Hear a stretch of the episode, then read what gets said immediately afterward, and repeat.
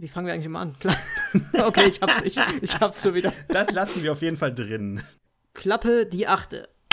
Und bitte. So, ich muss kurz die Klappe weglegen, dass wir auch sehr professionell bleiben heute. Ja, hallo, liebe Zuhörer vom Halbnah Film Podcast und hallo, lieber Olsen. Wir haben uns längere Zeit nicht gehört. Wie geht's denn erstmal dir? Mir geht es hervorragend, lieber Dennis. Wie geht es dir? Mir geht es auch hervorragend, ob der Tatsache, dass wir jetzt wieder mal zusammen aufnehmen. Was hast du denn so getan in letzter Zeit? Hast du, hast du Filme geschaut? Ich habe sehr wenig Filme geschaut, deswegen ist es jetzt der beste Zeitpunkt, um einen Filmpodcast aufzunehmen. aber ich habe viel geguckt. Aber ich habe auch ein paar Filme gesehen, aber ich habe mehr Serien geschaut in letzter Zeit, muss ich sagen. Was hast du denn da geschaut? Ähm, aktuell habe ich mich tatsächlich, das ist auch so Corona-Langeweile bedingt, bis fast auf den aktuellen Stand von Fear the Walking Dead vorgearbeitet wo ich die ersten drei Staffeln ziemlich gut finde und auch der Mutterserie deutlich überlegen. Das ist nämlich etwas erwachsener. Ähm, ich finde, die Figuren sind, wirken einfach echter. Da laufen keine Leute mit Samurai-Schwertern und so einem Quatsch in der Gegend rum. Das passiert erst auch bei Fear the Walking Dead, kommt das dann leider später, dann auch. Aber am Anfang ist das noch so eine normale Serie aus der normalen Welt, würde ich sagen. Ähm, dann äh, sehr klassisches Beispiel für Showrunner-Wechsel. Das habe ich so krass wirklich, glaube ich, noch nie gesehen. Der Showrunner der ersten drei Staffeln verlässt die Serie. Mit der vierten Staffel kommt dann der Typ, der auch später Walking Dead Hauptserie gemacht hat.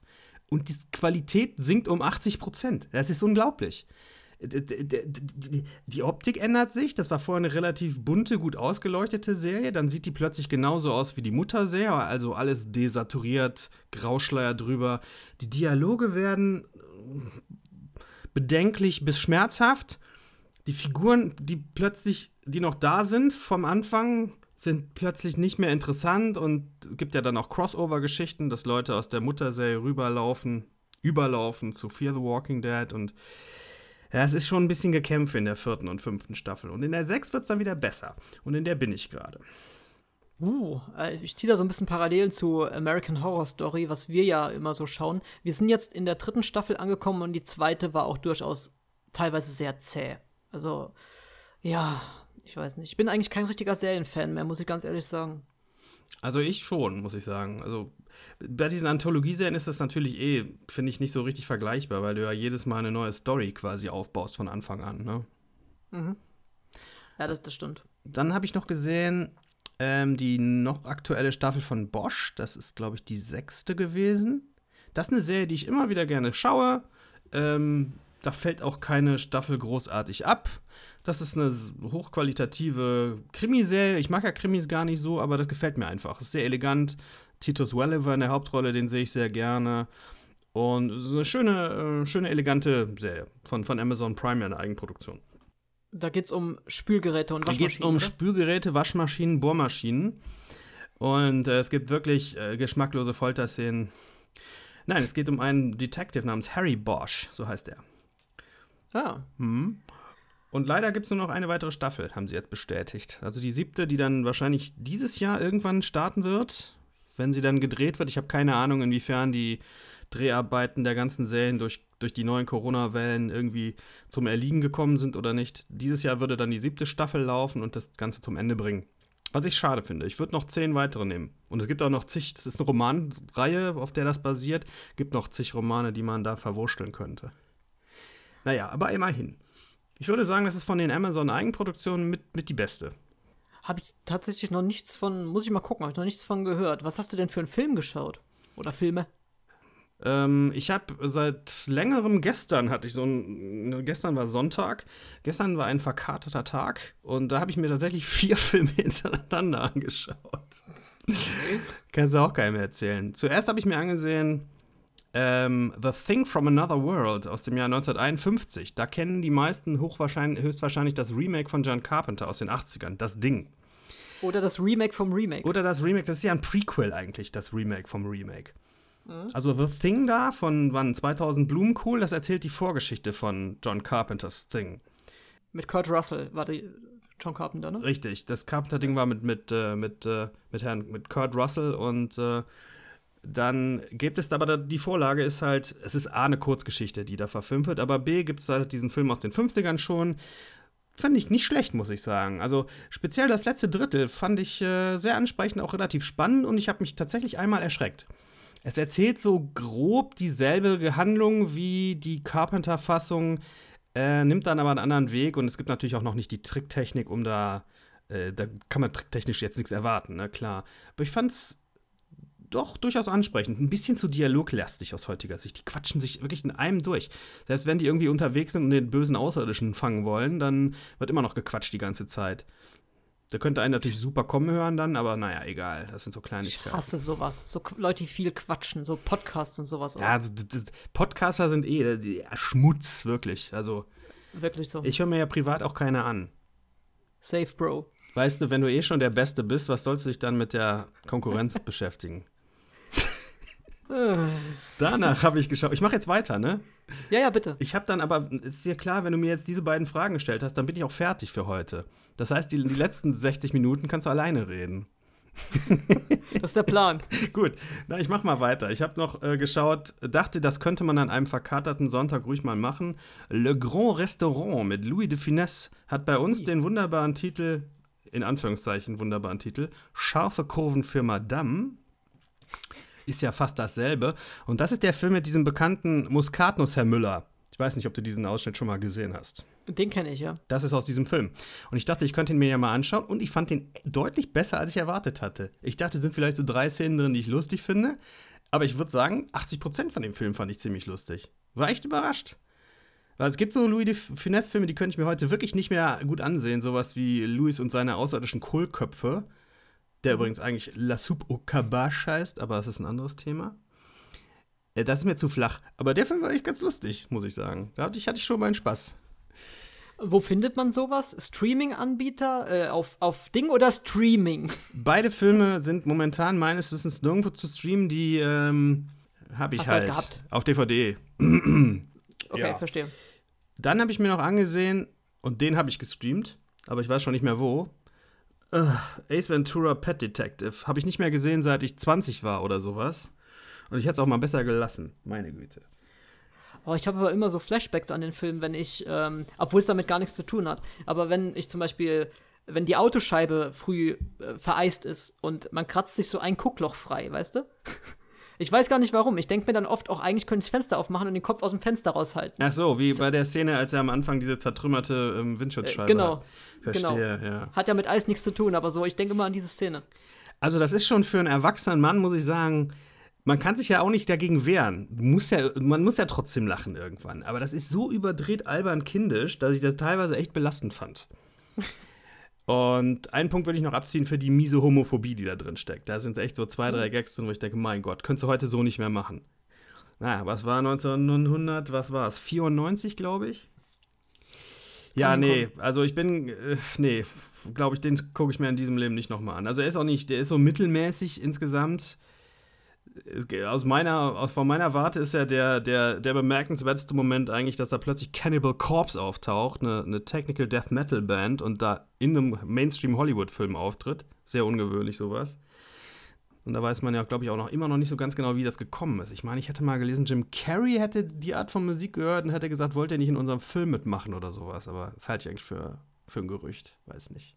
War ja andersrum. Wahrscheinlich haben die den Film gemacht und haben Jim Carrey gefragt, willst du nicht damit spielen? Ja, ja, das war Ace Ventura. Und zum guten Schluss habe ich noch gesehen, den Film kannst du bei Arte streamen momentan in der Arte Mediathek. Der heißt äh, Lärm und Wut. Äh, französischen Titel habe ich gerade nicht mehr parat. Fur Fureur war, glaube ich, Wut. Was war denn Lärm? De Bruit et du Fureur, was glaube ich. Glaube ich, so heißt es. Das ist so ein relativ gepriesenes Drama über einen, einen Jungen von 13 Jahren, der nach dem Tod seiner Großmutter wo er gelebt hat, zu seiner Mutter zieht, in so einen wirklich grauenhaften Vorstadtblock in irgendwo in der Banlieue. Das kann Paris sein, das könnte aber auch eine andere französische Großstadt sein, wird auch nie wirklich spezifiziert.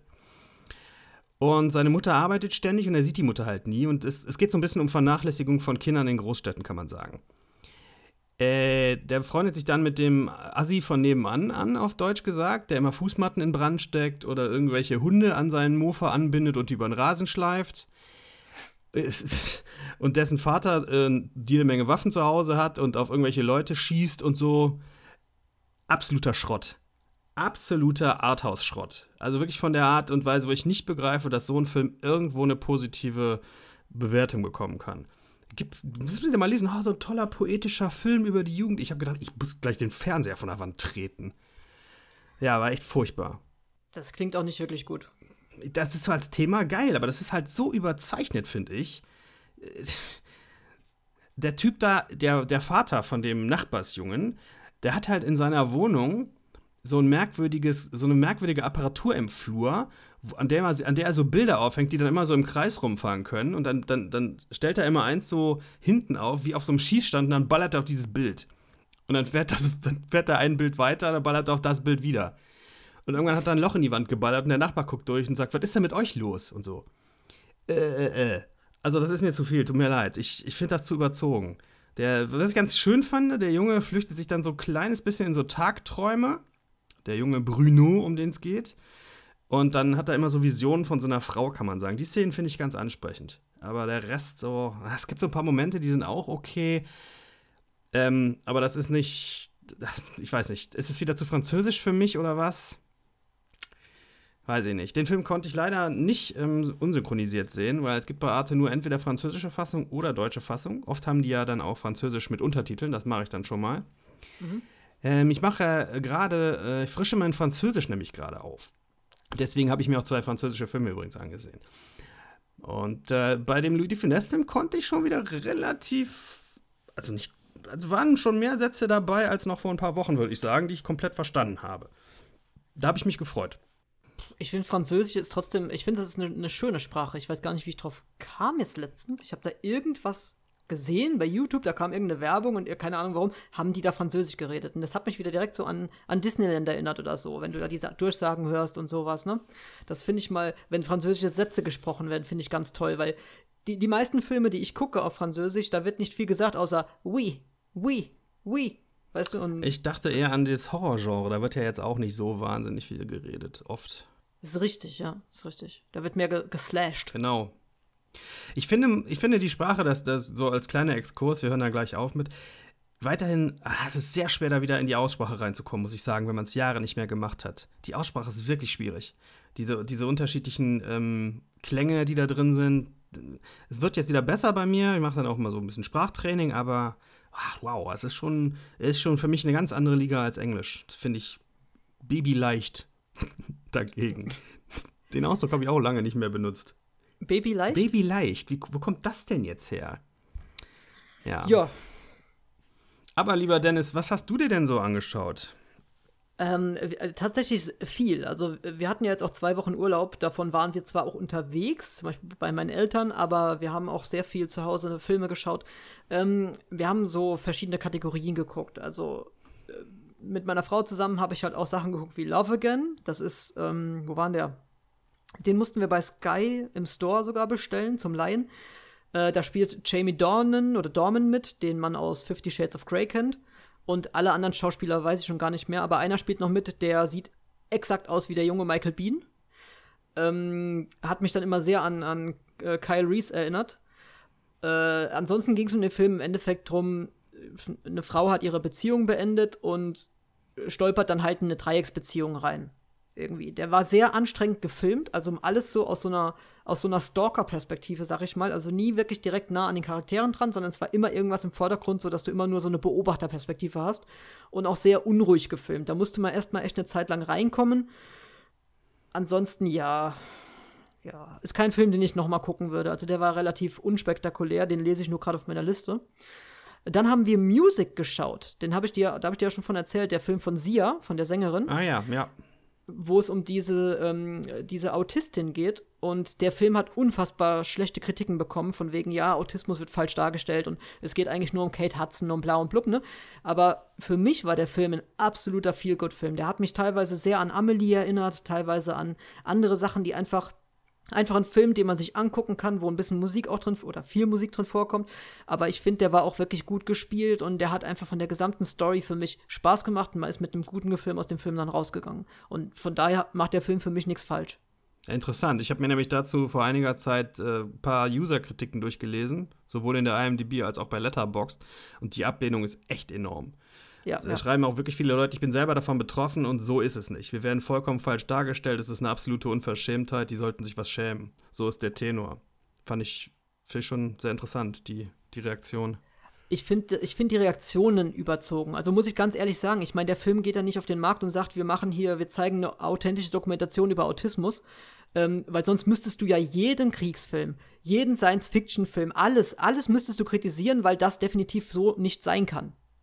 Aber wenn du dir schon Autismus als Thema nimmst, dann finde ich, muss es auch authentisch und echt darstellen. Autistisch?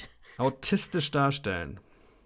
Ähm, ja, ich, ich schätze, es ist einfach eine sehr überzogene Darstellung. Es ist halt einfach sehr, sehr ausgeschmückt, das Ganze. Das hat natürlich seine Grunddinger von einem, das ist halt ein harter Fall von Autismus. Ne? Also es gibt ja durchaus Autisten, die, ähm, die noch relativ normal auch kommunizieren können, aber das ist halt wirklich ein harter Fall. Also mit ihr kannst du eigentlich, außer auf so einer gewissen Ebene mit musikalisch oder Körperkontakt, kannst du mit der Frau gar nicht mehr kommunizieren. Und das ist halt, ja, das ist halt einfach sehr extrem dargestellt. Aber das hast du bei ganz, ganz vielen Filmen. Bei, bei Filmen, wo jemand todsterbenskrank ist und will noch mal die Welt sehen oder was weiß ich was. Da gibt es ganz oft Ausuferungen, wo du dir denkst, boah, das wird im Normalfall nie funktionieren.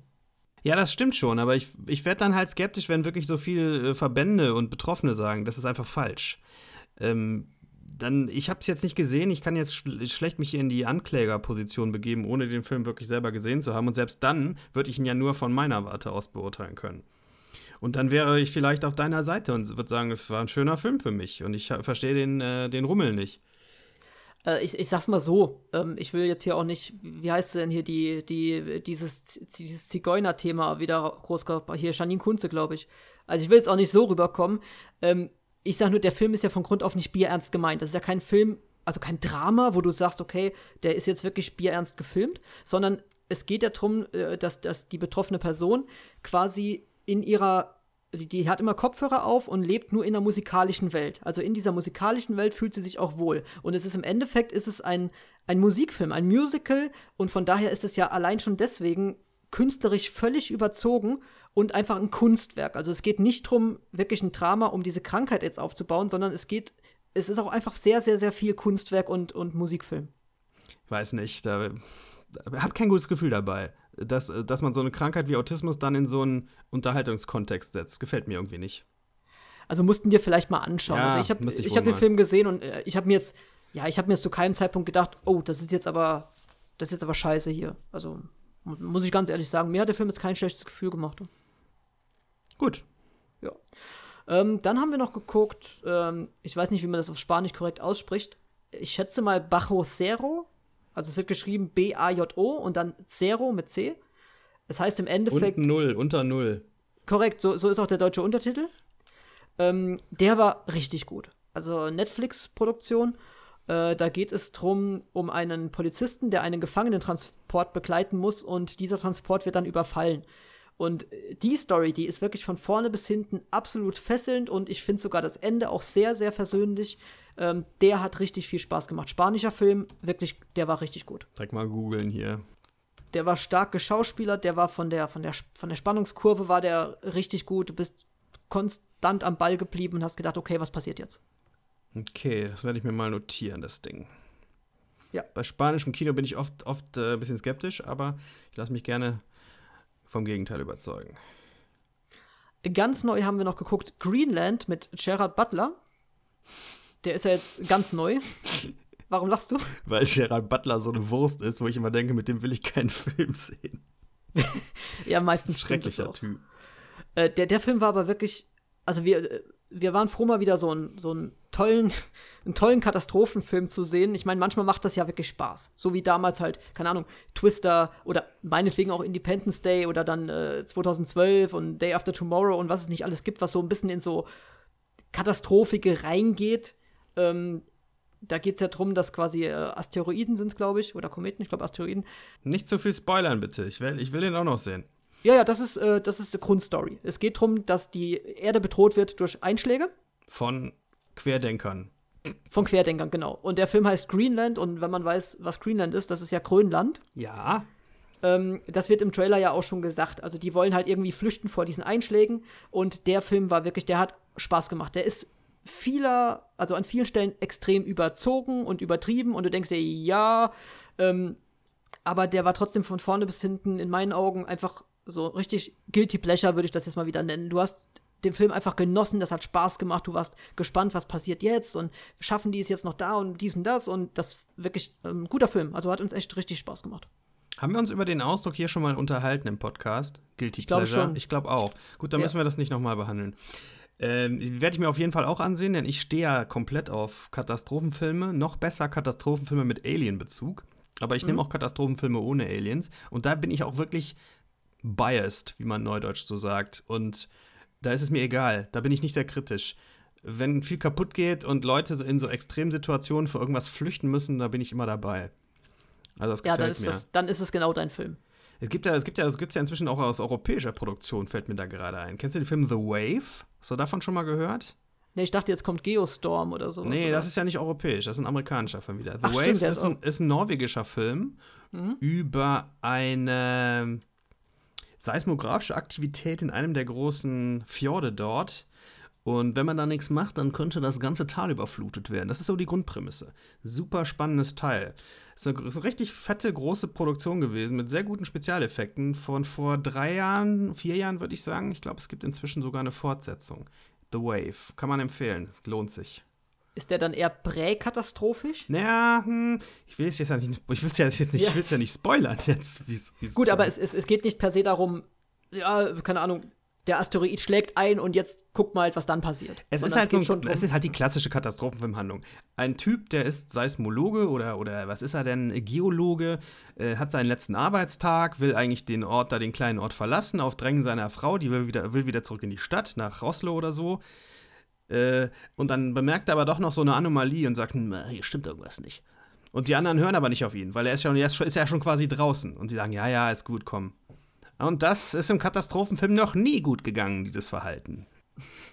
Das ist richtig. Dann hat am, am besten noch die eigene Tochter ein Verhältnis zu einem Typ, den man nicht leiden kann. Sowas in der Art kommt, weiß ich nicht mehr. Ich glaube, die haben Kinder, aber ich glaube, die sind noch nicht alt genug für, für Beziehungen. Okay. Auf der Bohrinsel. ja, nachher fliegen sie dann doch alle mit Steve Buscemi ins Weltall und. Was ist das denn für ein Film? Ja, Armageddon. Ach Gott. das ist Janas Ding. Ich verdränge immer, dass es dieses, diesen Film gibt. Ich, äh, nee. Werde ich mir nie wieder ansehen, freiwillig.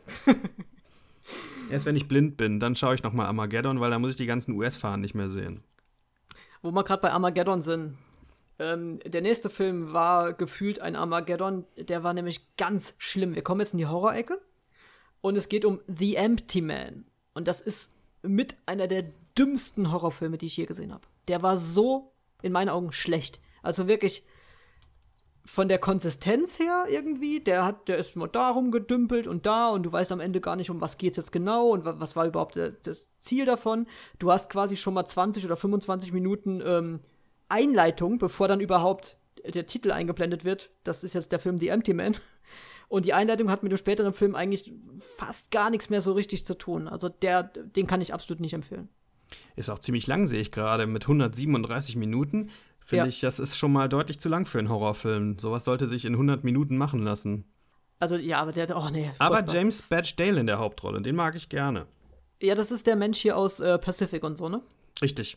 Ja, und ja. auch aus einer kaum bekannten Serie namens. Ja, genau die. Die ist super, ja. die Serie. Ich komme gerade, ich komme nicht drauf. Vielleicht komme ich später noch drauf. Ich könnte es jetzt natürlich auch einfach mal eben googeln. Aber ihr kommt auf, könnt die Serie eh nicht äh, legal irgendwo schauen, also ist auch egal. Das ist eine von den, von den Serien von AMC, die total in der zweiten oder dritten Reihe stehen. Rubicon, so heißt die. Rubicon. Das ist eine sehr coole Serie über so eine Verschwörungstheorie. Und es gibt Leute, die arbeiten in so einer merkwürdigen Unterorganisation vom ist das FBI, irgendeine Art von Verfassungsschutzorgan in den USA, die versuchen, so einen Anschlag zu verhindern im Prinzip. Ah, okay, klingt so ein bisschen Jack Ryan-mäßig. Ja, aber nicht so. Das ist mehr theoretisch. Die, die müssen halt Codes lösen und, und Hinweisen nachgehen. Das ist nicht außen, außen, draußen, dass sie Action haben oder sowas.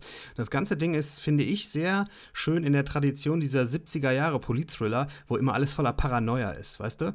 Wo mhm. Leute gehen über die Straße und es ist trotzdem schon unheimlich, wenn man denkt, weil die denken, sie werden verfolgt und werden sie wirklich verfolgt oder nicht? Ist es nur Einbildung? Diese Art von Stimmung ist in Rubicon über 13 Folgen leider nur äh, zu sehen. Ich, ich finde, das lohnt sich, das Ding. Und da spielt der Herr mit, der Herr James Batchdale. Also ich, ich sehe, obwohl er, er, hat jetzt kein ansehnliches Gesicht. Also er hat schon. Nein, aber er ist ein, er ist ein ausdrucks, ausdrucksstarker Typ, finde ich. Der, ja, der hat aber auch schon mal für Netflix so einen richtig beschissenen Film gedreht. Das google ich jetzt mal eben. Wie hieß denn der nochmal? Außerdem frage ich mich gerade, warum meine Laptop-Kamera an ist. Aber das ist ein anderes ich, Thema. Ich, ich kann dich nicht sehen. Hallo. Gott sei Dank. Soll ich schon mal mit dem nächsten Film fortfahren, parallel? Ja, mach mal weiter. Dann kam nämlich ein sehr, sehr, sehr guter Film, den habe ich dir auch schon empfohlen, obwohl du ihn nicht gucken willst. Relic. Also R-E-L-I-C. Äh, den habe ich, ich weiß gar nicht, wie ich darauf kam. Ich glaube, ich irgendwie bei Rocket Beans wurde der Film mal erwähnt und dann habe ich gedacht, oh, was ist denn das? Und dann habe ich gesehen, okay, der ist bei Prime sogar drin zum Anschauen. Und da habe ich mir den angeschaut und dann mit meiner Frau nochmal und wow. Also das ist ein Horrorfilm genau nach meinem Geschmack. Der ist nicht irgendwie mit Jumpscares ge ge gespickt oder mit irgendwelchen dummen Effekten.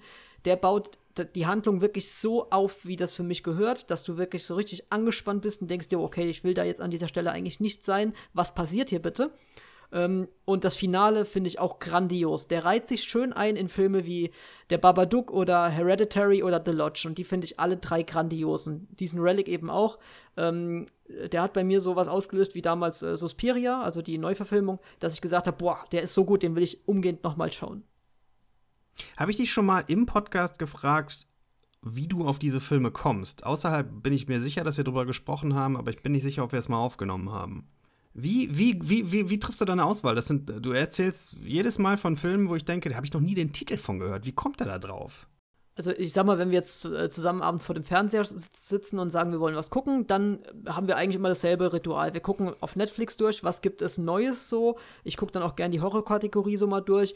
Wenn da nichts dabei ist, gehen wir auf Prime, gucken da. Wenn da nichts dabei ist, gehen wir auf Sky, gucken dann zuerst in den Filmen, die sowieso on demand verfügbar sind. Und wenn da auch nichts dabei ist, gucken wir in den Sky Store und da kannst du dir ja oft recht aktuelle Filme für 4,99 leihen oder sowas. Oder du hast eben dieses Coole, dass du dir Filme kaufen kannst für einen normalen Preis und kriegst dann ja. die Blu-ray noch nachgeschickt, bla. Ähm, so finde ich einige Sachen, wie zum Beispiel jetzt hier äh, die Empty Man, Bajo Zero, äh, Love Again, solche Filme haben wir da gefunden. Dann gibt's aber, ich höre ja immer zum Beispiel äh, Cinema Strikes Back oder gucke ab und zu auch mal bei Rocket Beans rein und die reden über irgendeinen Film.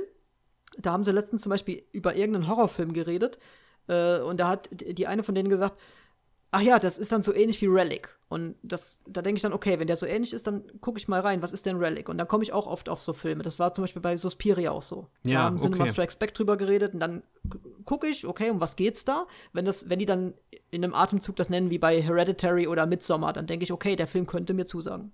Ja, okay, das macht Sinn. Das verstehe ich. Wollte ich eben an der Stelle noch gefragt haben, Greenland, wo könnte ich den sehen? Ähm, der ist, glaube ich, schon zum Kaufen draußen. Ansonsten, aktuell ist er halt im Sky Store zum Leihen oder zum Kaufen. Also ich glaube, das ist aktuelles äh, DVD-Blu-ray-Release. Na gut, das heißt, ich muss noch ein bisschen warten. Okay. Genau. So, ich habe noch den letzten Film auf meiner Liste. Der goldene Handschuh. Ho, ho, ho.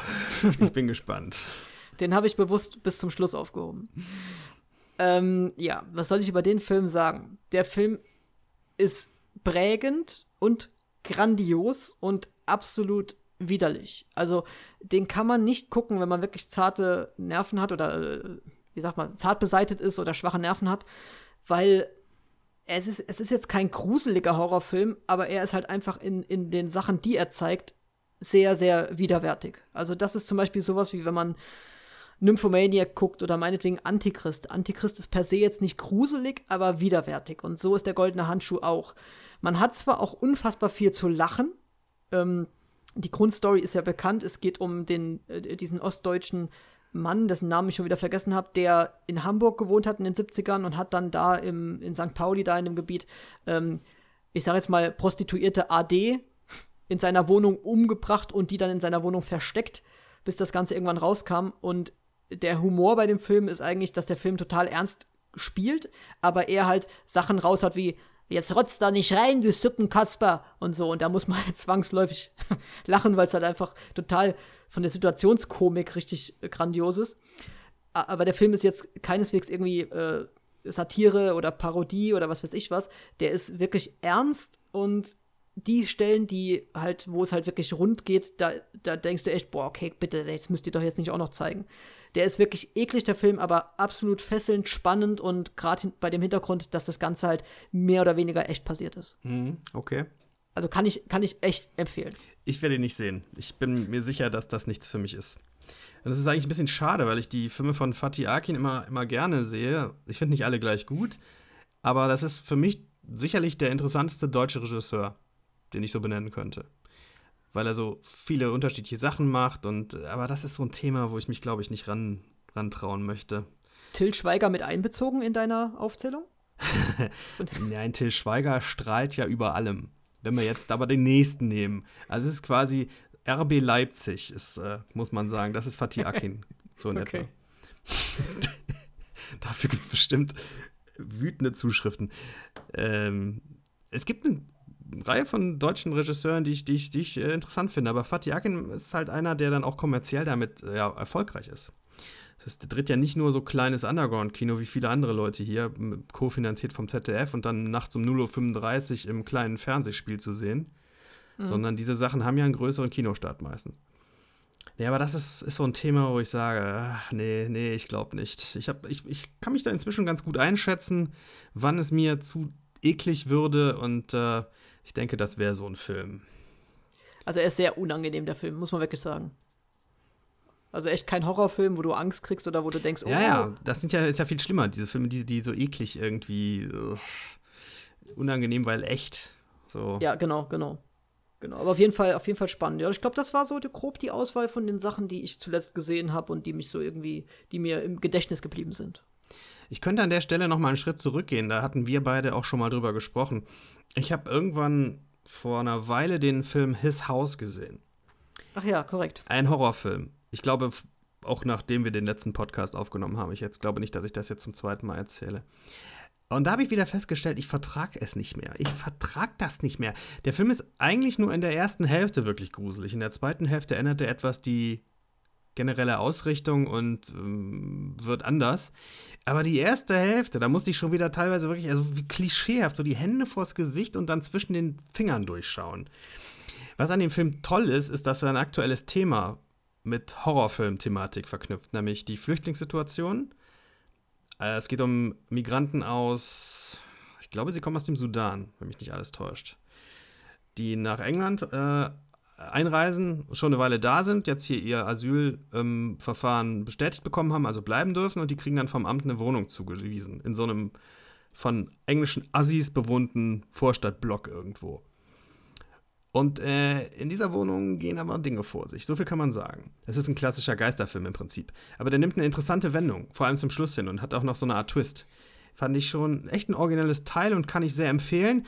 Aber ich habe wieder festgestellt, ich halte das nicht mehr aus. Ich, ich, kann, ich muss aufhören, Horrorfilme zu gucken. Es quält mich nur noch. Ich, meine eigene Angst macht mich fertig hier. Also ich, ich kenne das auch. Äh, bei mir ist es auch so, dass, dass ich mir dann, dann durchaus mal, ich halte, also meine, meine Frau hält sich immer die Hände vors Gesicht und ich halte mir immer die Ohren zu und mache die Augen zu, weil ich weiß halt auch, man kann auch auditiv erschrecken, ne? Aber ähm, das sieht halt auch immer sehr witzig aus. Aber wenn du nichts mehr siehst, wie wirst du denn dann auditiv erschreckt? Ja, durch den, durch den Sound. Ja, aber das sind doch nur noch Geräusche. Die tun ja nichts mehr, wenn man, wenn man nicht sehen kann dazu. Ja, aber du, du, ähm, äh, du gehst ja nicht einfach so in den Raum rein und hältst die Ohren zu und, oder, oder hältst dir nicht die Ohren zu und irgendwann knallst, sondern du bist ja schon grundangespannt. Das heißt, du weißt ja schon, okay, oh, da passiert bestimmt gleich was und dann machst du die Augen zu, bist noch angespannter und wenn dann der, der Knall kommt oder irgendwas kommt, dann erschreckst du trotzdem, weil du einfach angespannt bist. Okay, das ist bei mir, der, bei mir funktioniert das, glaube ich, rein visuell. Also okay. natürlich werde ich auch äh, von so Jumpscares erschreckt, sicher, aber dann nur, weil die halt optisch vorbereitet worden sind. Nicht so sehr durch den Soundeinsatz als solchem. Ich, was, was, ich, was für mich am allerbesten funktioniert inzwischen, ist komplette Dunkelheit auf dem Bildschirm. Wenn du in irgendein komplett finsteres Zimmer oder so reinguckst, das ist für mich schlimm. Merke ich ganz deutlich. Da gibt es auch, oder, oder wenn so Schemen einfach so auftauchen, die machen gar nichts, aber die sind plötzlich so da. Da gibt es eine tolle Szene bei His House, wo der Typ gerade auf dem Boden in der Wand rumstochert. Warum, äh, müsst ihr euch selber anschauen. Und dann taucht im Hintergrund, so im unscharfen Bereich, plötzlich so eine Figur auf, ganz kurz. Und ich so, huah, tausend Gänsehautporen gehen auf einmal auf. Solche Sachen, die machen mich fertig inzwischen, wirklich. Oh, du musst dir bitte, Nein, bitte, bitte Relic angucken Nein. und The, The Vigil, von dem ich es ja auch schon mal hatte. überweis mir 50 Euro, dann gucke ich mir den an. ich mach das jetzt nur noch gegen Bezahlung hier. Soll ich die Zuschauer mal ansticheln, dass sie sagen, du sollst das gucken? Ja, sammelt mal. Sammelt, wenn ihr, wenn ihr Leute da draußen 50 Euro zusammen bekommt, dann schaue ich mir den Film an. Mit Live-Video. Ich nehme ein Video genau- auf, wie oh, ich mich wär doch- finde. Das wäre doch geil. Das wäre genau, das wären genau deine Filme. Die sind so übertrieben. Also gerade der, der Relic, wie gesagt, kein Jumpscare in dem Sinn. Also das ist nicht so, dass irgendwas aufgebaut wird, dann knallt irgendwas oder so, sondern einfach dieses Fuck, was passiert jetzt? Oh nein, oh nein, oh nein. Ja, und das willst du mir jetzt damit schmackhaft machen? Ja, Nein! Das Gegenteil erreichst du gerade, das ist wie, wie eine gute Maze. Das ist was anderes. Nur zu Hause. Das ist vollkommen anders. Eine Maze ist gespielter Spaß mit, mit, mit Darstellern. Das ist, das, ich weiß nicht warum, bei mir zapft das nicht die Urangstinstinkte an. So okay, ein ich muss, ich muss dich vielleicht schon. aufklären. Ich hoffe, dass das jetzt nicht dein, dein ganzes äh, Weltbild durcheinander bringt, aber in diesen Filmen, das sind auch Darsteller. Ja. Das passiert nicht echt. Habe ich gehört. Stimmt aber nicht. Bei Blair Witch war alles echt. Das hat mir diese Dokumentation erzählt. Tatsächlich, stimmt, ja. Oder Paranormal Activity 7.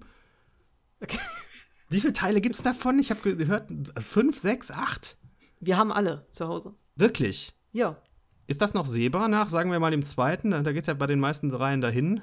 Äh, äh, Ich meine, alle, alle hören ja, also mittlerweile ist ja alles, glaube ich, auf Webcam umgestellt oder das meiste. Vorher waren es ja die Überwachungskameras, die die eingerichtet haben zu Hause. Dann war es ja irgendwann mal die Webcam. Ähm, es läuft ja alles darauf hinaus. Am Anfang wird passiert was Gruseliges, dann hast du immer diesen, diesen Infraschall, wo du genau weißt, okay, jetzt ist der Dämon wieder aktiv. Und am Ende geht es darum, dass irgendein Familienmitglied irgendein Dämon, dämonisches Ritual abhält in einem anderen Haus. Das ist ja eigentlich immer dasselbe. Aber ich finde trotzdem, es macht jedes Mal Spaß. Ja, wenn es jedes Mal, Mal, funktioniert, äh, ist das ja. Ja. in Ordnung. immer wenn die Kamera schwenkt und schwenkt wieder zurück und schwenkt wieder vor, dann denke ich mir, okay, oh, gleich passiert was, gleich passiert was. Macht die Webcam das von sich aus oder steuert das jemand? Äh, Das, das, in dem Fall war es keine Webcam, in dem Fall ist es dann so, da hat jemand eine Überwachungskamera installiert und die bewegt sich halt. Also die, die ist so eingestellt, dass die Okay. schwenkt. Weil ich mag das nicht, wenn mit solchen Methoden gearbeitet wird und das ist unauthentisch. Wenn Kameras, die eigentlich fest installiert sein sollen, plötzlich so Zooms machen und sowas. Und das wird mir nicht erklärt als Zuschauer. Das mag ich überhaupt nicht. Oder äh, Oh, das ist siehst, toll, sieht ja. man total auf den großen Hollywood-Filmen. Irgendwo eine, soll eine Überwachungskamera sein, da geht irgendwo einer aus dem Eingang und die Kamera schwenkt so mit mit der Person. Das ist halt so klassische äh, äh, Fotografenschule natürlich mitzugehen, aber das wird die Kamera nicht machen. Die Kamera wird starr bleiben. Und das mag ich nicht sowas. So kleine Fehler kann man vermeiden. Es gibt Filme, die, die arbeiten da ganz toll mit, mit diesen modernen Medien. Es gibt einen, wie ich finde, sehr effektiven Horrorfilm, der heißt Unfriended. Kennst du den? Den kenne ich ja, den habe ich gesehen. Der spielt ja die ganze Zeit, alles spielt nur auf dem Computermonitor, aber das ist absolut authentisch, wo dann ein Fenster geöffnet wird, was geschlossen wird, wie die dann in, in ein anderes Programm wechselt und das finde ich super von der Machart her und ich finde den Film auch relativ unheimlich, muss ich sagen. Mir hat er gefallen. Da gibt es ja noch einen äh, Unknown User, der ist Ja, es gibt, es gibt sogar noch zwei andere. Unknown User habe ich ja auch gesehen, den fand ich äh, hm, nicht so toll. Ich glaube, das ist auch mehr oder weniger die Fortsetzung, glaube ich, von Unfriended. Die haben auch dann auch wieder, das sind auch wieder so Filme, die im Deutschen halt einen englischen Titel haben, der ein anderer englischer Titel ist als der Originaltitel. Da kommt man dann auch mal durcheinander. Ja, ja. Das ist immer toll. Einen anderen englischen Titel nehme. Das, Das, ist echt ist, äh, das hilft nicht weiter. Auch uns nicht hier in unserem kleinen, sympathischen Familienpodcast. Aber wo war ich denn gerade? Wo du gesagt hast mit den Kameras, ne? Ähm, was auch toll ist, ist dieses Found-Footage-Zeug, also wo jemand eine Kamera oder ein Handy Ja. in der Hand hält und filmt irgendwas, dann passiert was, Ja. derjenige fällt um oder ihm fällt das Handy aus der Hand und die Kamera, du siehst, wie sie runterfällt und du siehst dann noch so ähm, den Boden und die Beleuchtung vom Handy oder von der Kamera und dann wird das Ganze natürlich in der größten Panik aufgehoben und dann aber auch wieder so gehalten, dass der Zuschauer weiter mitgucken kann. Ja, das finde ich auch einfach nicht glaubwürdig. Da, daran kranken für mich auch auf diese Found-Footage-Sachen, absolut. In der Situation würden viele Leute nicht mehr filmen. Oder könnten nicht mehr filmen. Ja, Und ja. es wird aber trotzdem gemacht. Ja, damit muss man leider leben in dem, in dem Genre. Aber das ist eh durch, oder? Ich glaube, es gibt keine nennenswerten Found-Footage-Sachen mehr. Ich glaube auch nicht. Also ich, nee, ich gucke sie auch nicht mehr gern, muss ich ganz ehrlich sagen. Ich bin auch bin äh, gesättigt, muss, was das angeht, glaube ich. Ein paar habe ich gesehen, die war, fand ich wirklich gut, aber dann ist es dann auch nur ein Gimmick bei manchen Filmen. gibt der Handlung nicht viel. Man hätte das, den Film dann vielleicht auch konventionell erzählen können, hätte man denselben Effekt gehabt. Ich habe jetzt kein Beispiel da, aber.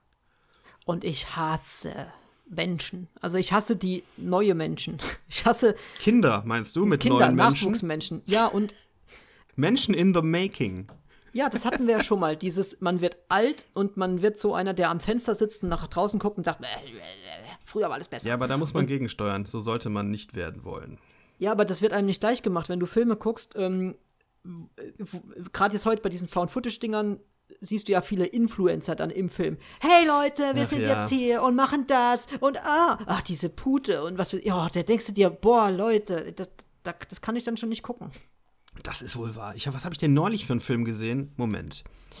Das werde ich jetzt mal eben rausfinden. Ein ganz tolles Beispiel für sowas ist, äh, ich glaube, Rootwood hieß der Film. Das, der war auch, was auch so ein Horrorfilm, so Found-Footage-mäßig und Verdammt, ich habe den Film nicht bewertet. Ich habe einen Film gesehen. Nerf heißt der. Mein Gott, das hat gedauert. Das schneiden wir hinter die Pausen raus. Kennst du den? Nerf? Äh, nur vom Namen und ich weiß, dass Emma Roberts mitspielt, glaube ich. Richtig. Emma Roberts äh, kann ungefähr so gut schauspielen wie eine Schale Kräuterbutter. Und ähm, alle anderen in dem Film spielen noch viel schlechter als eine Schale Kräuterbutter. Und die Handlung ist einfach grauenhaft und man möchte allen Leuten da persönlich das Leben aushauchen, wirklich. Das ist so ein Film, wo ich alle gehasst habe, die, die mitspielen und auch seitdem alle hasse, die da mitgemacht haben. Alle. Regisseur, Musik, die müssen alle, alle sterben, alle. Ich habe lange ich nicht mehr so viel Hass. Hass bei einem Film äh, gehabt, wirklich. Hass, Hass, Hass. Und dann schreiben Leute, oh, wieso, ich fand den unterhaltsam. Und die müssen auch alle sterben, alle. Ja, was geht's denn da überhaupt? Weil ich weiß das erst seit gestern. Wir haben gestern die dr dritte Staffel American Horror Story angefangen und da spielt Emma Roberts mit. Und da hat meine Frau gesagt, ach, das ist die aus äh, Nerf. Es geht um ein Online-Spielchen namens Nerf. Da muss man sich anmelden. Ist natürlich dann ganz schnell ein total heißes Ding unter den Teenagern. Sollen Teenager sein, obwohl die Schauspieler alle Ende, Mitte 20 sind, wie immer, ne? Und ähm, da, da kann man sich halt entweder anmelden als Player oder als Watcher, heißt das, glaube ich. Also man muss entweder was machen oder man schaut nur zu. Und es geht im Prinzip daraus, darum, dass diesen Personen, die spielen, irgendwelche Aufgaben gestellt werden, die sie in einer gewissen Zeit äh, äh, erledigen müssen, erfüllen müssen, so Dares und sowas.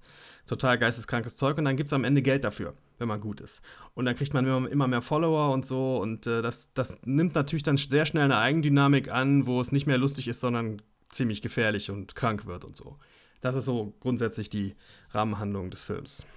Und Emma Roberts ist so ein, Emma Roberts spielt so ein schüchternes Küken, soll sie jedenfalls sein, die von ihrer etwas frechen Freundin doch aufgefordert wird, auch mal ein bisschen was zu riskieren und das nimmt dann ganz üble Züge an. Ja, ist das ein Horrorfilm oder ist das mehr so ein Scheißfilm? Also es ist auf jeden Fall ein ganz fetter Scheißfilm, Avoid at all costs Scheißfilm, aber Horror würde ich das nicht nennen, das ist mehr so eine Art Thriller. Okay, klingt furchtbar. Auf jeden Fall klingt schlecht. Ich bin mit der Meinung, ich bin mit der Meinung eher in der Minderheit, wenn ich mir das so durchlese. Aber ich fand's grauenhaft. Schle so schlecht fand ich übrigens auch, aber der Film war aus, aus anderer Sicht schlecht. Spectral mit James Badge Dale. Das ist nämlich der Film, den ich eben erwähnt haben wollte. Eine Netflix-Eigenproduktion. James Badge Dale ist so ein Elitesoldat und die machen Jagd auf Außerirdische, die unsichtbar sind. Ja. Und so Predator? spannend ist der Film auch. Ja, wer Predator ist ja übrigens und, äh, irgendwie spannend oder sowas. In, in äh, Spectral ist ein Kriegsfilm mit unsichtbaren Gegnern. Das finde ich immer so, ja, Das ist budgetsparend. das ist in der Tat budgetsparend. Das ist so einer von diesen Netflix-Filmen, die so eine 6, irgendwas haben. 6,2 oder so.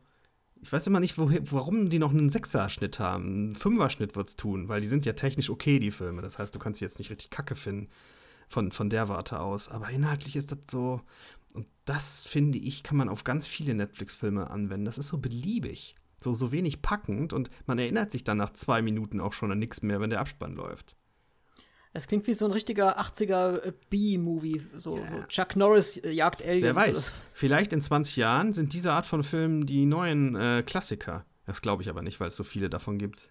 Das wäre traurig, wenn das dann die Klassiker sind. Ich, ich bin in, fällt mir gerade ein, ich bin in einer Filmgruppe ähm, auf Facebook, wo jemand die Frage gestellt hat, welchen Film hast du mehr als zehnmal gesehen? Und einer, eine bekannte Persönlichkeit übrigens, die auch einen Podcast hat, aber ich möchte den Namen nicht nennen, ähm, hat Phantomkommando über 40 Mal gesehen. Uiuiuiui. Ja, habe ich auch gedacht. Das ist ja schon äh, ein äh, erlesener Geschmack. 40 Mal. Das ist, Wow. das musst du erstmal machen, ey. Das musst du erstmal schaffen. ja, vielleicht haben, vielleicht haben äh, Leute auch gespendet, dass er das guckt und nochmal guckt und nochmal guckt und nochmal Glaube ich guckt. nicht. Ich hatte den Eindruck, dass er das richtig gut findet. Oh, super. Was ich richtig gut finde, sind ähm, Zitate, die man erraten muss. Filmzitate. Ja, finde ich richtig gut, sowas. Soll ja so Podcasts geben, wo Leute das machen, ja. Habe ich auch gehört. Indeed. Und tatsächlich haben wir auch wieder was. Und eine Premiere, denn die heutigen Zitate, drei an der Zahl, stammen von einem Menschen, der bisher noch nie was eingereicht hat. Und zwar ist das der Kevin. Kevin, vielen Dank an dieser Stelle, auch für das Kompliment. Hat eine nette Mail geschrieben. Soll ich loslegen, Dennis? Oder musst du Ja. dich noch kurz mental in Was, was hat er denn bringen? geschrieben? Also kann man das der Öffentlichkeit Hallo an zutrauen? euch, steht hier. Erstmal sehr unterhaltsamer Podcast, höre ihn sehr gerne. Hier drei Zitate. Jetzt geht's los. Das dritte, wirst, das dritte weiß ich schon, sehe ich hier gerade. Egal. Fangen wir mal mit Nummer eins an. Mr. Candy. Normalerweise sagt man sich auf Wiedersehen. Aber da auf Wiedersehen den Wunsch zum Ausdruck bringt, sich wiederzusehen und ich keinesfalls wünsche, sie wiederzusehen, Sir, sage ich Ihnen Goodbye. Damit kannst du nichts anfangen. Nö. Das sagt Dr. King Schulz in Django Unchained zu Leonardo DiCaprio, zu Mr. Candy. Na klar, dass ich ja keine Chance gehabt hätte. okay. Das war für mich jetzt echt gefundenes Fressen. Das, das ist zu einfach hier, Kevin. Tut uns leid. Die nächsten zwei können wir auch beide aus dem sofort erraten. Aber trotzdem vielen Dank, dass du was eingesendet hast. Tu mal so, als wüsstest du nicht, wovon wir jetzt reden, Dennis. Das Okay. nächste Zitat ist: Wozu ist das? Das ist blaues Licht. Und was macht es? Es leuchtet blau. Okay, aber ähm, ging jetzt in eine ganz andere Richtung als vermutet. Ja, Das darfst du lösen. Ich weiß, was es ist. Du darfst es ich aber weiß trotzdem auch, was es ist. Das ist Rambo 3. Jawohl. Rambo in Afghanistan. Und zwar noch bevor Afghanistan von den Taliban übernommen wurde. Da sind da noch die, oh, wie heißen die denn noch? Mujahedin? Waren die das? Die damals da in Afghanistan quasi. Naja, Die anderen halt. Rambo will eigentlich nicht mehr, aber sein Colonel wird ja entführt und äh, Colonel Troutman heißt er, glaube ich, oder?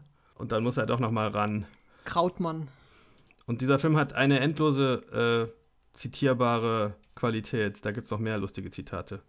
Ich, mein Zi Lieblingszitat ist nicht das, das ist ja sehr bekannt, ne, das blaue, blaue Lichtzitat. Mein Lieblingszitat aus Rambo 3 ist: Wer ist der Mann? Gott? Und Troutman sagt: Nein, Gott kennt Gnade, er nicht. Aus, aus welchem ist eigentlich ähm, das, das Zitat, was auch bei Gremlins, ist das nicht auch Rambo 3? Äh, um den Krieg zu gewinnen, muss man selbst zum Krieg werden. Das ist, glaube ich, zwei. Okay. Oder eins. Ich glaube, nee, eins nicht. Eins ist ja komplett anders als die anderen beiden. Aber da, da spielt der Krieg noch eine große Rolle. Im ersten Teil. Der erste Teil ist ja sowieso, der ist ja ein ernstzunehmender Spielfilm, der erste. Das muss man ja klar sagen. Ne? Da geht es um Vietnam-Trauma, wie, wir, wie die Veteranen zu Hause plötzlich behandelt wurden von den Leuten. Ähm, und ist ja erst, erst im, weiter, im weiteren Sinne eigentlich ein Actionfilm. Ja, es ist, ist mehr ein Drama über, über die Hälfte, würde ich sagen. Aber hat ja mehr so auf der Flucht Charakter, ne? Also Schon, so dieses ja. am Bachbecken da, das die ja also am Flussbecken hier, ne? Diese Schießerei und Zeugen, er wird gejagt und bla und blub. Lass uns mal googeln, aus welchem von welchem der, das Kriegsding ist. Puh, wenn du das Wie, wie war es nochmal, das Zitat? Um zum Krieg. Wie, sag nochmal. Um den Krieg zu gewinnen, muss Ah, man ja. selbst zum Krieg werden. Also wenn das überhaupt so vorkam, ich weiß, das ist bei Gremlins so und danach bindet sich Gizmo selbst das ähm, Stirnband um. Mal sehen. Gremlins 2 übrigens. Über den Film habe ich heute von jemandem gelesen, das sei der perfekte Film. Da dachte ich, mm, nein. Das ist Gremlins 2. Ja, Okay. Gremlins 2 ist ja nicht mal der perfekte Gremlins-Film im Vergleich zu Gremlins 1. Das Zitat ist aus Rambo 2. Ah, Haben wir das geklärt? schön, dass es so auch vorkam, das Zitat. Ja. Es ist wahrscheinlich auch genau so, dass er sich dann dieses, dieses Stirnband umbindet. Ich weiß nicht mehr. Und seitdem hat es dann auf. Rambo 2 finde ich eigentlich am besten von denen. Also aber nur so in Actionfilm-Hinsicht. Also filmisch ist der erste natürlich besser. Ich überlege gerade wieder, wie der Originaltitel ist von Rambo. Äh, First? First Blood? First Blood, ja, das ist Rambo Ja, okay. 1. Klingt eigentlich wie so ein Kampfsportfilm, ne? Stimmt. Naja, es geht, es geht ja, die Argumentation des Films ist ja, die haben angefangen damit. They drew first blood, also die, in dem Fall die Polizei. Er wird ja da von diesem ähm, Sheriff schikaniert. Der will ihn ja nicht in seinem Ort haben, als, als, äh, als, also ich weiß nicht, ob er ihn als langhaarigen Hippie beschimpft, aber so in der Art ist das.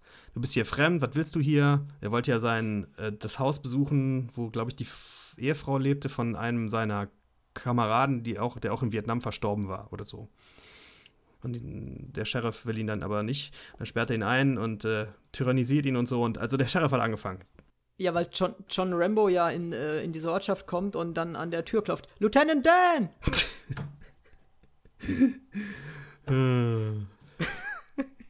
das dritte Zitat überlasse ich dir ganz alleine. Oh, schön. Das Zitat lautet: Ein Big Mac ist ein Big Mac, aber die nennen ihn Le Big Mac. Das sollte, müsste, könnte, würde Pulp Fiction sein. Das ist richtig, das ist Pulp Fiction, definitiv. Jules Dingsbums, Winfield, Winfred, Oprah Winfrey. Und das Gespräch findet im Auto statt, da bin ich mir ziemlich sicher.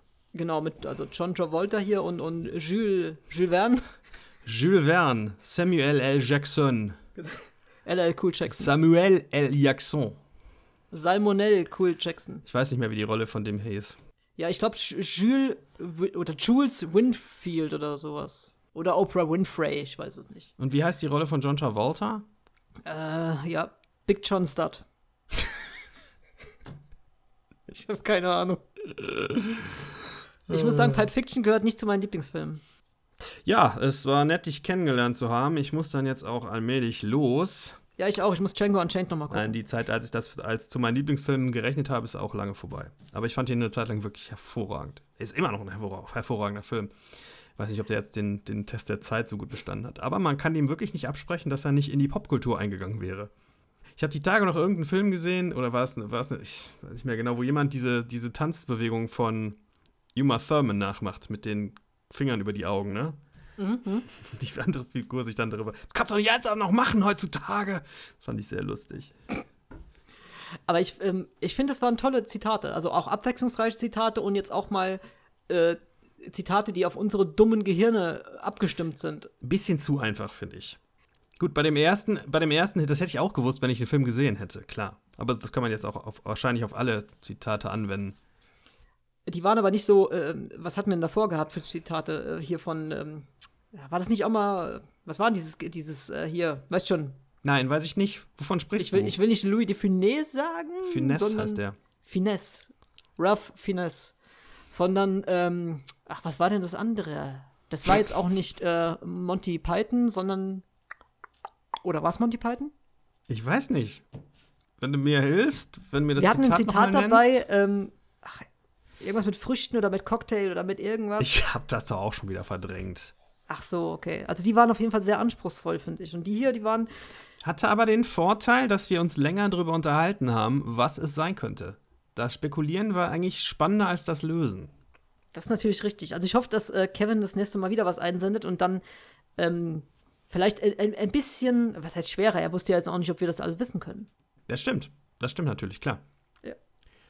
Ich meine, ich sehe aus wie DiCaprio, du siehst aus wie Rambo. Deswegen war es schon naheliegend, dass wir es wissen. Aber es hätte auch anders sein können. Ich sehe aus wie Herr Fisk aus. Wie heißt diese komische Marvel-Serie? Daredevil. So sehe ich aus. Uh, muss ich mal googeln, wie der aussieht.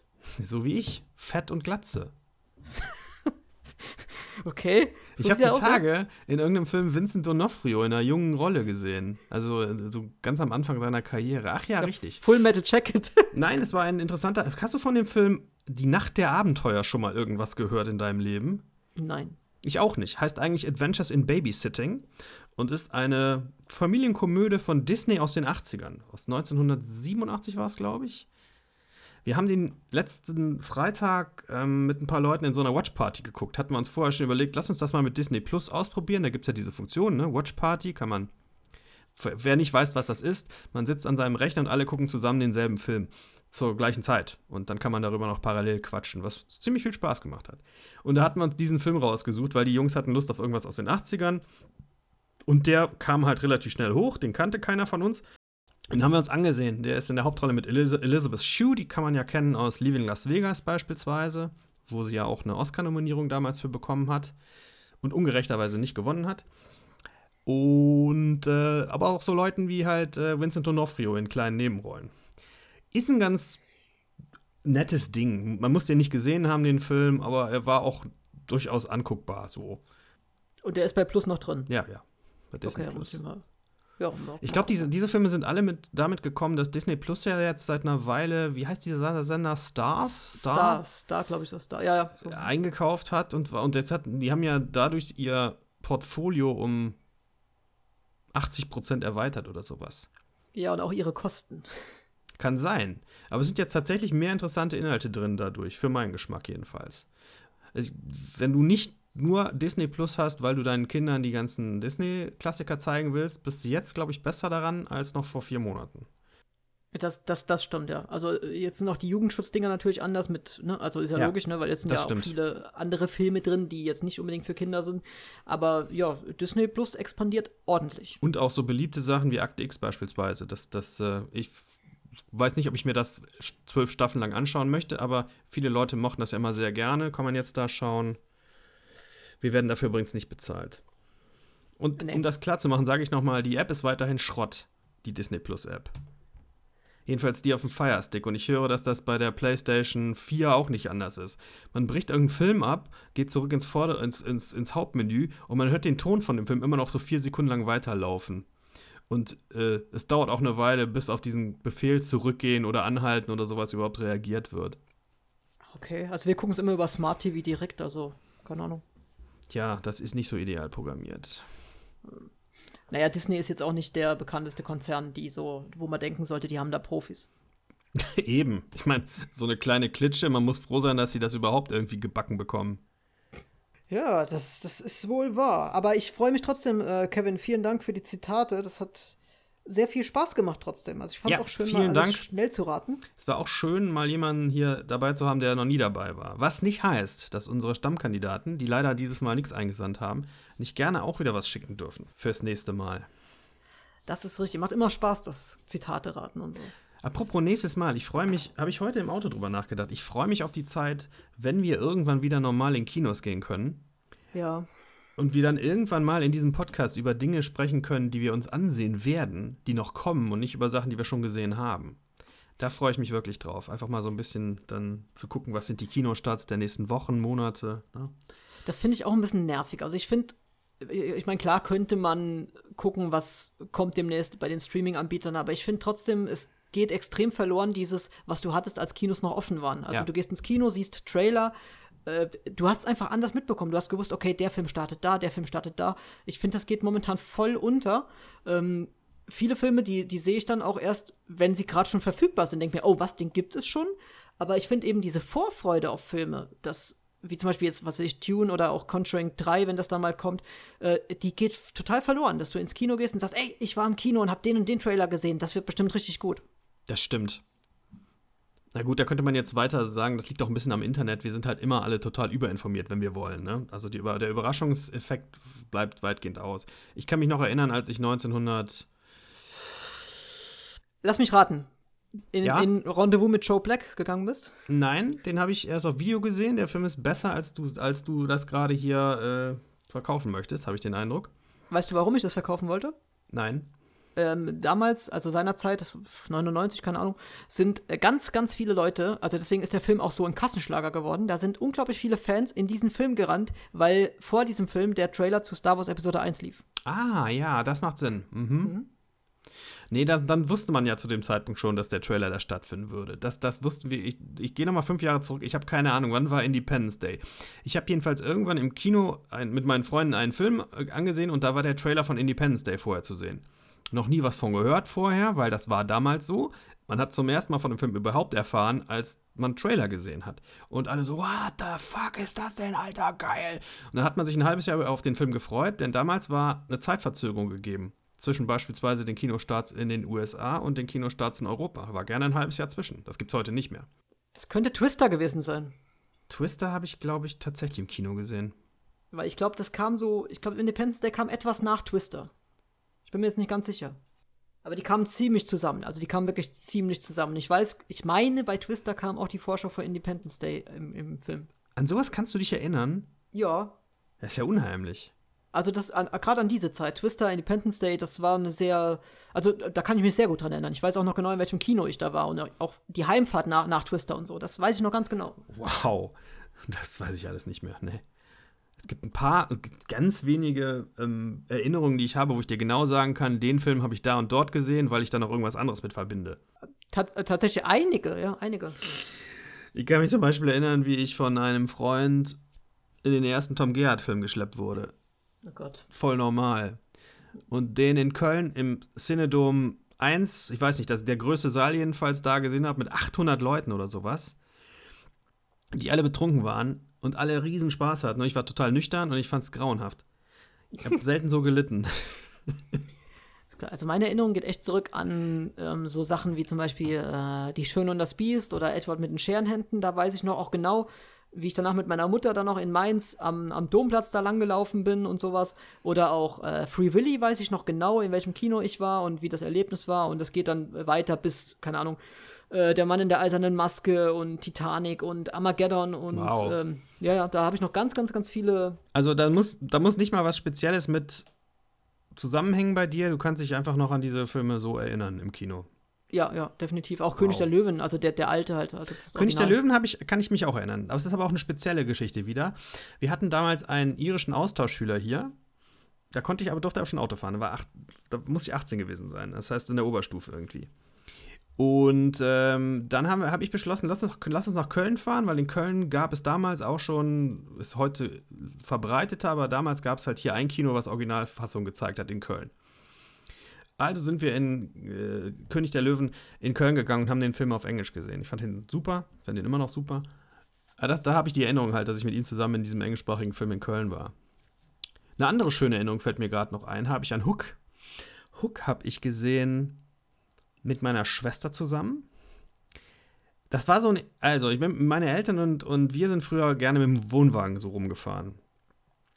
Und irgendwo gab es einen Campingplatz, wo wir mal geblieben sind, in einem Waldstück, total schön gelegen. Und die haben abends so improvisiertes Open-Air-Kino da gemacht. Die hatten da so Klappstühle, Holzklappstühle allerdings stehen. Und da war noch ein kleiner Teich neben. Es war wirklich total pittoresk. Überall hatten sie so Girlanden in die Bäume gehängt und eine große Leinwand aufgebaut. Und auf der haben wir Hook gesehen mit, mit Familien und mit Kindern zusammen. Das war ein ganz tolles Erlebnis. Vielleicht finde ich den Film heute auch deswegen besser als andere Leute. Aber ich glaube nicht, ich würde den auch so mögen. Genau, genau. Also Hook finde ich auch grandios. Ist auch einer meiner Lieblingskinderfilme. Was ist an dem Film schlecht zu finden? Der ist doch ein schöner, lebensbejahender, netter Film. Also, naja, zynische Großstadtmenschen. Hook ist auch so ein Film, der mich durch die Kindheit so ein bisschen durchgeprägt hat. Also ich weiß jetzt aber leider nicht mehr, ob ich da im Kino schon war oder ob der das weiß ich leider nicht mehr. Das könnte ein bisschen zu früh für dich gewesen sein.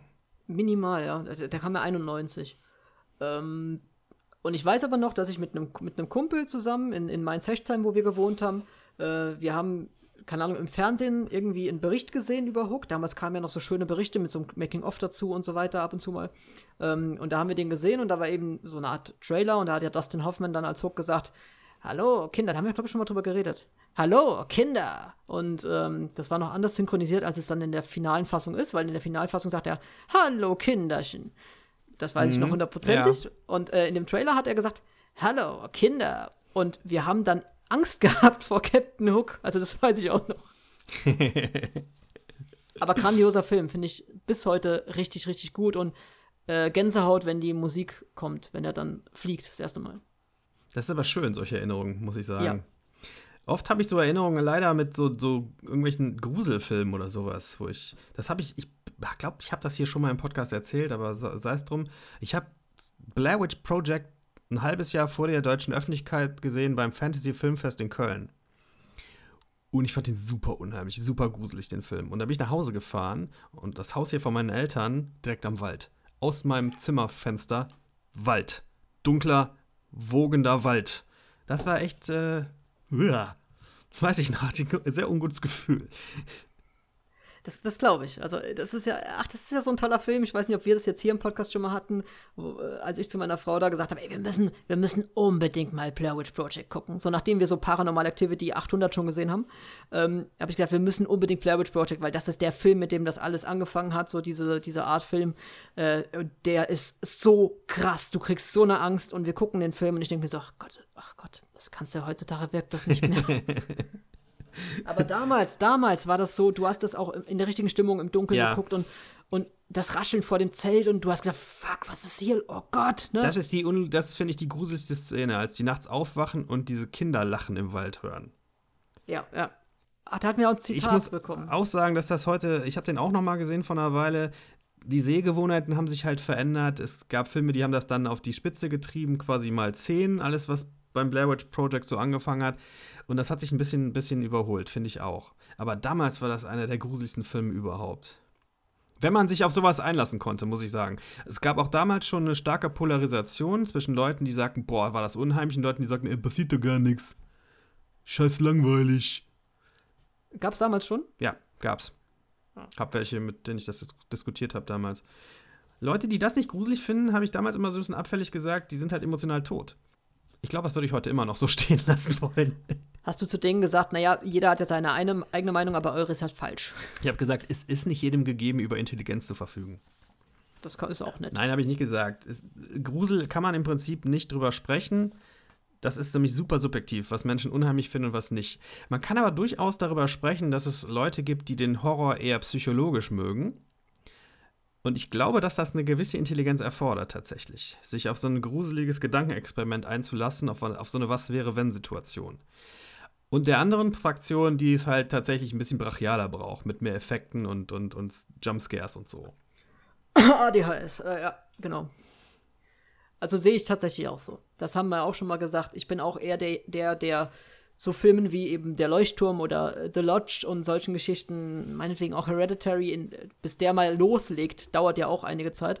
Ähm, und Relic, sowas, die solchen Filmen echt was abgewinnen können, wo du einfach so eine permanente, ekelhafte Stimmung hast, auch wie bei Suspiria zum Beispiel, wo aber nicht durchgehend irgendwas geballert wird oder irgendwie mit Jumpscares oder mit, mit dem Ton versucht wird, dich irgendwie äh, auf einen Jumpscare hinzuleiten, sondern wo einfach, wo du denkst, boah, ich will an dieser Stelle nicht sein, aber ich kann auch nicht weggucken.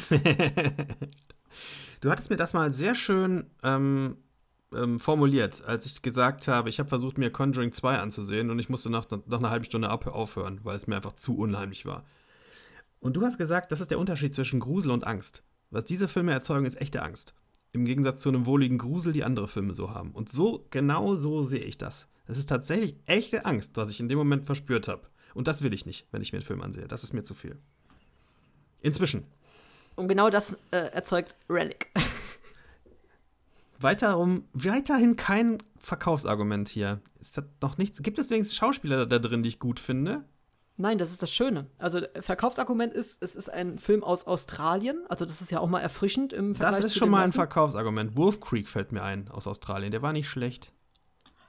Ähm, Babadook ist auch aus Australien. Hast du den gesehen? Ich glaube nicht. Ich glaube, der ist aus Australien. Das ich, verwechsel, ich verwechsel Babadook immer mit Jeepers, Creep, Jeepers Creepers, den ich grausig fand. Ja, nee, ba Babadook ist absolut seriös. Also ein unfassbar guter Film und grandios an dem Film ist, äh, meine Frau und ich haben den jetzt im Urlaub zum dritten Mal bereits gesehen, also nicht hintereinander, sondern den haben wir gesehen, als er rauskam, dann noch mal irgendwann. Und wir wussten jetzt beim, beim dritten Mal schauen, wussten wir 90% der Handlung nicht mehr, obwohl der Film grandios gut ist. Aber wir haben einfach, ich habe andere Sachen mit dem Film assoziiert, habe gedacht, okay, da geht's da und darum, aber was alles passiert ist in dem Film, das habe ich nicht mehr gewusst und ihr ging's wirklich ganz genauso. Wir haben gesagt, ey, da kann ich mich null dran erinnern und der Film ist richtig, richtig gut. Ich finde schon, die, ich find schon diese, diesen Teaser hier in der IMDb, da krieg ich schon Gänsehaut, wenn ich diesen einen Satz lese. Mein Gott. Er hat übrigens einen Metascore von 86, dieser Film. Das ist ja bei Horror äh, so gut wie ausgeschlossen. Naja, und der ist wirklich, der ist, der ist wirklich gut. Ich weiß ja auch nicht, welcher gruseliger ist. Die sind eigentlich beide. Ich würde Relic noch eine Spur düsterer bezeichnen. Eine Spur realistischer und düsterer. Du wirst nicht drum herum kommen. Noch werde ich. Es spielt nämlich auch Emily Mortimer mit. Das ist auch wieder, nee, auch wieder Minuspunkt. Bei Sieht Relic? nicht gut aus für diesen Film. Ja. Ah. Wer ist, wer, wer ist sie? Wer ist die Alte, oder? Äh, Kay ist das. Okay, ah, okay, die Rolle. Mutter, die Zwischenmutter. Die, also ja, die Mutter, okay. Die alte, die alte hat mir einen Film kaputt gemacht, den ich ansonsten ganz gut gefunden hätte. Und zwar Trans-Siberian. Hast du den mal gesehen? Ja, kann mich aber nicht mehr großartig dran erinnern. Der Film war also ganz geil von der Atmosphäre her, aber ich mochte sie nicht und ihre Rolle auch nicht. Das hat mich damals, aber das ist lange, lange her. Vielleicht sollte ich dem noch mal einen neuen, äh, neuen Versuch geben. Emily Mortimer.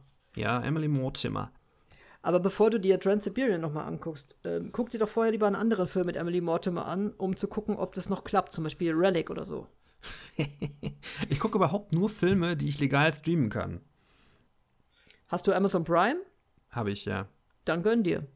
Gönn dir. Gönn dir ist doch eine Stadt in der Türkei, oder? Gönn, gönn dir. Der ist, da, der ist tatsächlich da drin zum Streamen. Ja, nee, lass mal. ich könnte mir aber stattdessen mal Inglourious Bastards ansehen.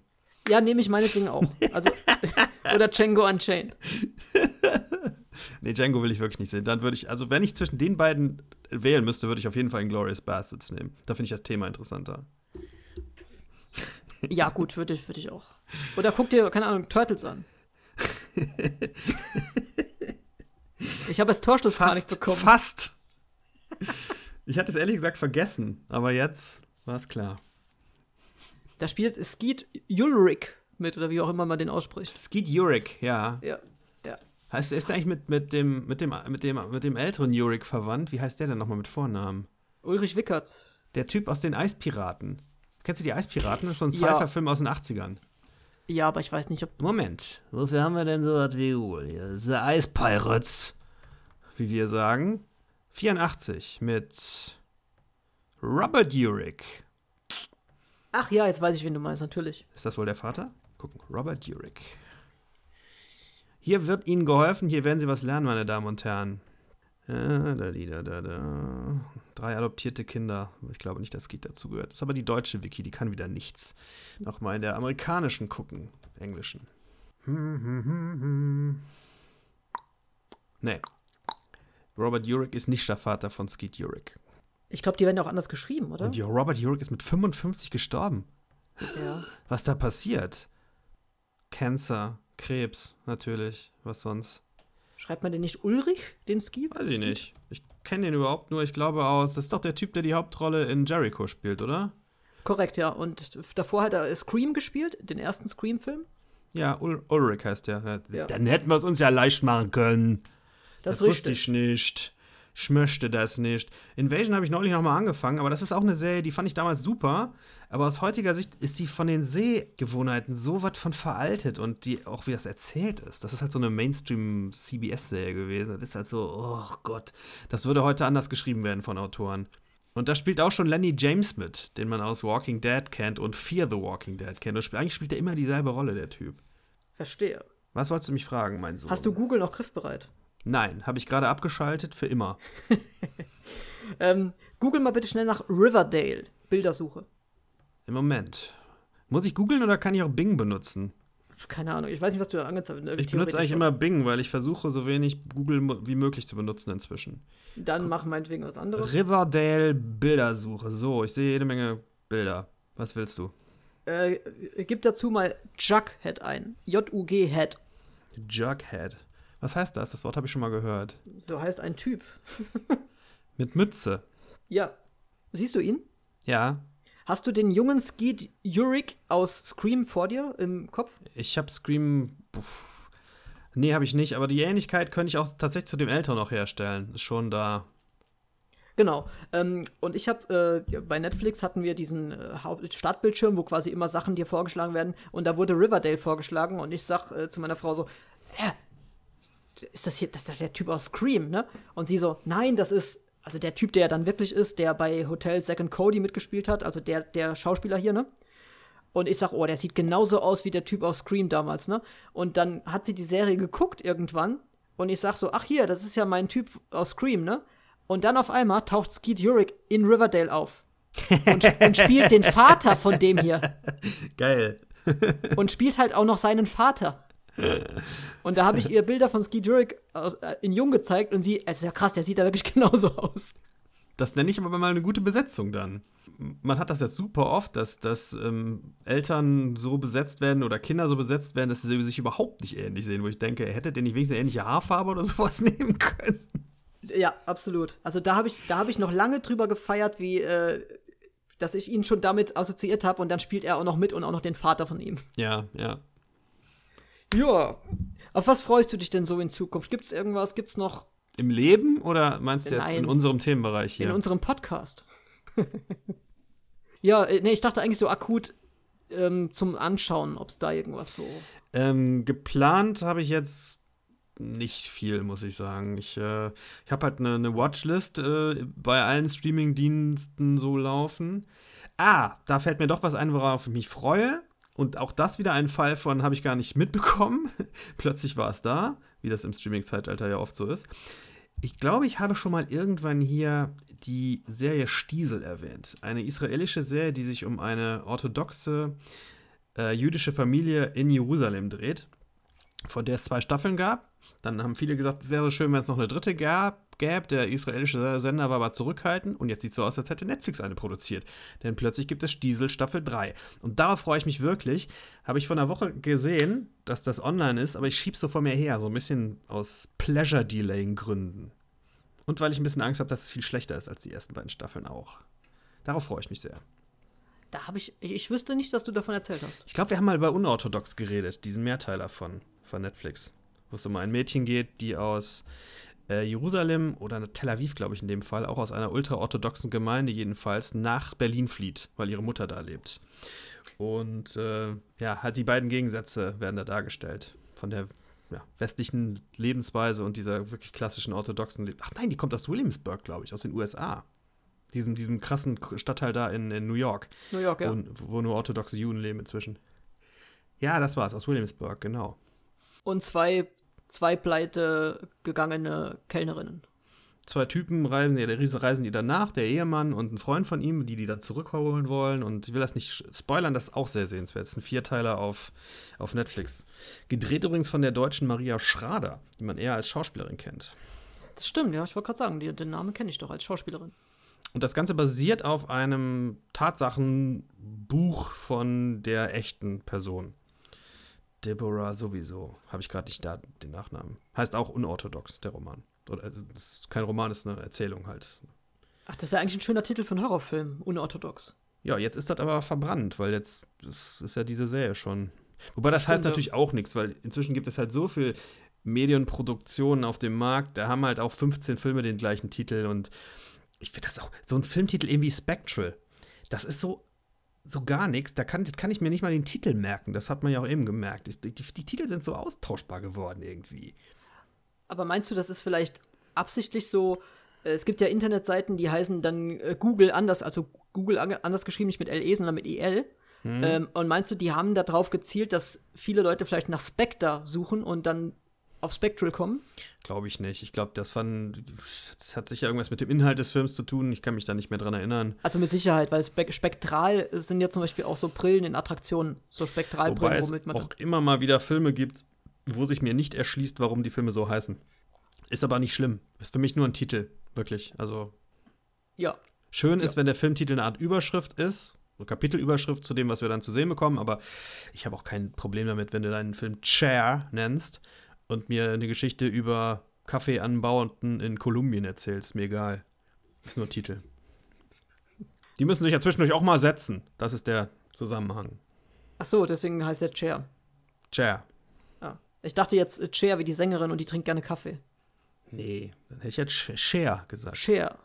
Ja, Manger. Genau. Macher. Ja, ich freue mich auf Conjuring 3 wenn der dann irgendwann mal kommt, auf alles, was mit Horror zu tun hat und gut ist und auf Dune trotzdem. Also einfach ja, nur wegen Dune dem, wegen tatsächlich auch, ja. Dune, da freue ich mich auch drauf.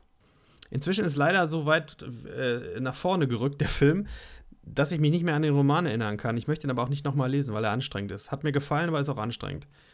Und äh, jetzt kann ich dann leider nicht beurteilen, wie gut die Adaption ist. Der wird genauso scheiße wie Tenet. Dafür gibt es ja dann viele, viele Seiten, die mir das auseinanderklamüsern werden. Ja, Tenet war halt so. Ich hab schon wieder alles vergessen, wenn ich ehrlich bin. Das spricht ja. nicht für den Film. Nee, nee, nee. Der ist auch so, das war halt dieser Hype im Vorfeld, oh, das wird jetzt die Rettung des Kinos und bla und blub. Und dann guckt man den Film und denkt sich, ja, aber das, du hast auch irgendwie alles schon mal gesehen, trotzdem. Trotzdem, dass das so neu ist, du hast alles schon mal gesehen. Man muss auch sagen, man hat das alles von Nolan schon mal gesehen und besser, wie ich finde. Genau, genau. Ich finde, der müsste sich für den nächsten Film wohl das, ich wollte gerade sagen, er müsste sich mal was Neues überlegen, aber das kann man ihm auch nicht vorwerfen, weil Dunkirk war ganz anders äh, als, als Film ja. beispielsweise. Man kann auch nicht sagen, er macht immer dasselbe. Hatte ich gerade so auf der Zunge, aber das stimmt nicht, wenn ich drüber nachdenke. Aber vielleicht beim nächsten Mal wieder einen kleineren Film machen, irgendwie was ohne, ohne Geschnacksel, ohne, ohne so eine komplizierte philosophische Überebene. Mal einen ganz normalen Film wieder. Oder einen neuen Batman. Wer es braucht, bitte. Ja, ich finde, bei Tenet hast du halt einfach, du, äh, du hast so diese Anleihen aus Matrix 2 gehabt, also gerade die, diese Highway-Szenen, weißt du? Mhm, ja. Das hat mich extrem an Matrix 2 erinnert. Dann hast du dieses auf der Yacht, das war dieses typische James Bond-mäßige und äh, dann hast du so ein bisschen Krieg wieder drin gehabt und ein bisschen Inception drin gehabt und, oh, nee, also meiner war es nicht. Matrix 2 war es. Ich hatte mich nämlich die ganze Zeit gefragt, es kommt mir so bekannt vor, diese, diese Autobahnsequenz da. Genau. Da spielt auch, glaube ich, auch in Moskau, oder? Diese, diese Autobahnsequenz. Mm, äh, Bei, bei Tenet? Ja. Ich glaube schon, ja. Ich glaube, das ist in. Ich meine, da, da war ich ein bisschen enttäuscht, weil die da viel zu wenig draus machen, dass sie in einem etwas exotischeren Land sind. Wenn du das so machst, musst du das so machen wie bei Born Supremacy, der zweite, wo die dann halt eine richtig krasse Verfolgungsjagd durch Moskau, durch, wirklich durch, durch die kleinen Straßen und die, die Hauptstraßen da haben und wo man denkt, krasse Stadt so. Weil da werden ja nicht so viele Filme gedreht, wie sagen wir in so einem totgefilmten Los Angeles oder sowas. Das stimmt, da hast du recht. Ähm, ja. Äh, Was ich aber auch nicht mehr, das will ich auch noch kurz einbringen, nicht mehr sehen kann, sind äh, Verfolgungsjagden über die Hau- Hausdächer. So, Ja, ist auch ein bisschen durch. Ja. Wo wir ja auch bei Born wieder gern mal sind. Die Verfolgungsjagd ist allerdings fantastisch. Die ist natürlich fantastisch, aber dann kommt äh, Liam Neeson und macht sowas, dann kommt Daniel Craig und macht sowas, ich kann es nicht mehr sehen. Geht mir auch so. Einen neuen Bourne-Film würde ich übrigens nehmen. Ich fand den letzten jetzt nicht so toll im Vergleich zu, den, zu der Originaltrilogie. Gibt ja vier, dazwischen ist ja einer, der ist so eine Art Spin-off. Mhm. Aber ich würde trotzdem noch einen nehmen. Ich mag die Art von Filmen irgendwie und die sind für mich besser als neuere Bond-Filme. Ja, doch, also mm, muss ich auch sagen. Wir hatten ähm, zuletzt, äh, kennst du Exit-Spiele? Habe ich dir davon erzählt schon mal? Hm, ich komme mir nicht bekannt vor, aber ich bin vergesslich und alt und so. sind im Endeffekt Escape Rooms für zu Hause. Also so Brettspiele, die du komplett benutzen musst. Das heißt, du musst auch die, die Schachtel teilweise zerschneiden, um aus die Lösung zu kommen und so weiter. Ähm, wirklich sehr, sehr, sehr gut. Also wirklich richtig coole Escape Room Spiele für zu Hause. Und äh, wir hatten jetzt neulich eins, das basiert auf den äh, Känguru-Chroniken oder Känguru-Eskapaden heißt das. Ja.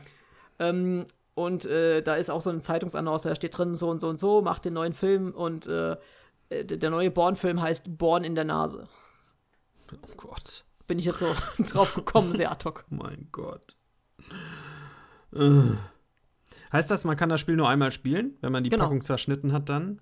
Genau, genau. Die Spiele kannst du tatsächlich nur einmal spielen. Kosten so 12 Euro pro Spiel, sind aber absolut lohnenswert, machen richtig viel Spaß.